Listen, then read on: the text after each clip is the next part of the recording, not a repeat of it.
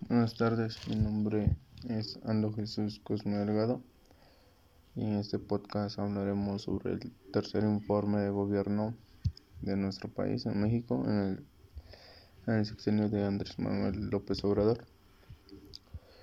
Bueno, pues en lo que leí del informe nos dice que se han parado las privatizaciones desde las sesiones de los particulares como son las minas, el agua, los hospitales, puertos vías, férreas, playas, reclusorios y obras públicas, al igual que también en el sector energético, en petróleo y en electricidad.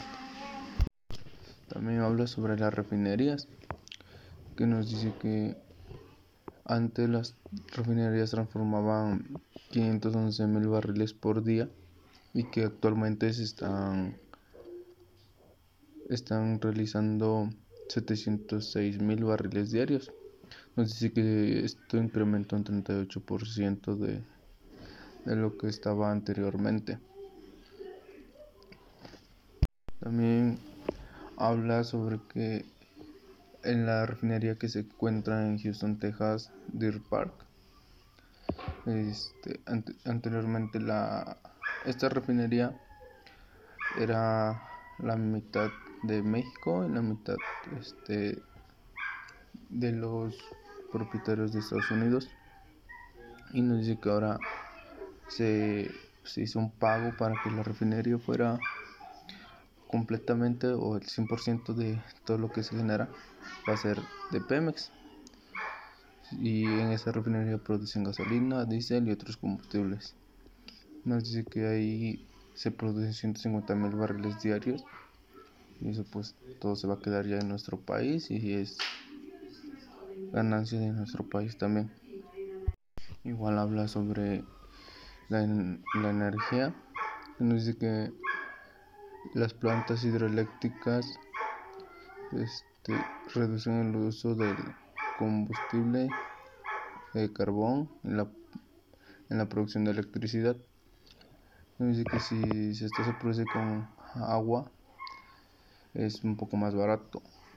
Y nos dice que han, hecho proyectos en los cuales cambian las turbinas antiguas por unas más modernas que les va a permitir aprovechar más la, infraestructura que ya existe y también el agua que, que, se, que se corre por ahí, por esos lugares eso va a ir creando más energía o electricidad a las comunidades que estén cerca o a la población que se encuentre cerca de esa, de esa planta hidroeléctrica. También nos dice que, que debido a estas plantas reduce la emisión del gas de efecto invernadero, lo cual es muy bueno para nuestro planeta, ya que, pues, como hemos visto a lo largo del tiempo, se ha ido deteriorando cada vez más la capa de ozono y esto pues es bueno para ir recuperando cierta naturaleza, cierto equilibrio que es, en el medio ambiente. En este año se han generado 143.137 empleos directos y 277.049 indirectos.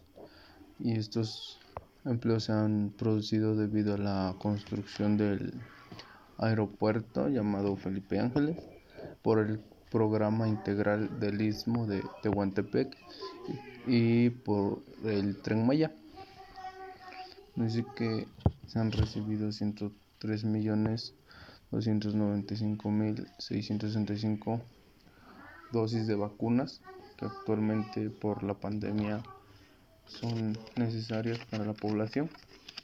Y pues como ya conocemos este tipo de vacunas que es Pfizer, Sinovac, Sputnik, AstraZeneca, Johnson Johnson, CanSino y la Moderna. Después, como hemos pasado o como hemos visto la pandemia, que debido al COVID-19 hay muchas, muchos enfermos, muchos contagios, muchas bajas o defunciones de demasiadas personas. Entonces ya debido a estas vacunas pues se empezó a controlar un poco más la pandemia en México. con esto pues ya podemos ir retomando nuestras actividades poco a poco, seguirán haciendo otra vez a la normalidad como antes, como ir a la escuela, los trabajos o la vida social de todo el país. Al igual nos dice que el salario mínimo ha aumentado a un 44%, por lo cual desde hace más de 30 años no se había aumentado el salario y en este, en este sexenio pues ya se han visto varios avances en, a lo largo del país.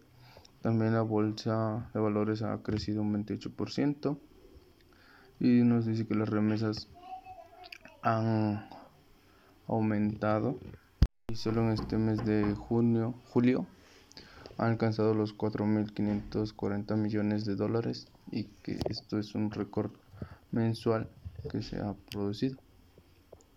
Son han dado demasiados apoyos a la población en general, estudiantes, deportistas, investigadores, agricultores y a distintas personas, personas de la tercera edad, con lo cual pues ha invertido el gobierno para darles una ayuda económica para ir sustentando gastos.